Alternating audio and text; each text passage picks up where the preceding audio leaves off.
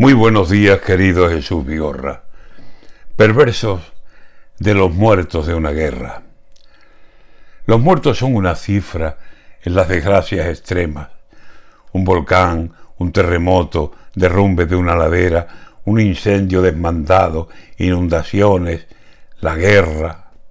En los ataques de Rusia a Ucrania, las cifras gruesas hablan de miles de muertos, de destrucción, de miseria.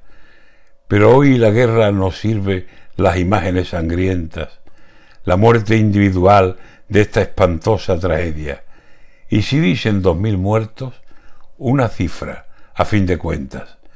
Lo malo es cuando esas muertes, una a una, nos la enseñan, y vemos niños, ancianos, jóvenes, madres, abuelas, cada muerte un duro drama, cada muerto en alguien deja una pena que se alarga. Pensemos que fuera nuestra. Pensemos que un hijo nuestro ha muerto en esas trincheras, o que un nieto que aún no andaba lo destrozó una tanqueta.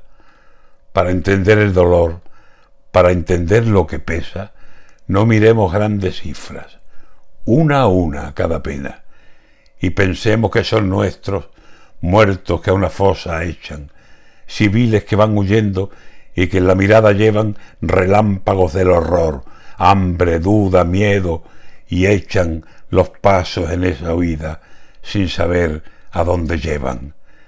No miremos más los números que por miles nos comentan de víctimas sin salida por el horror de la guerra.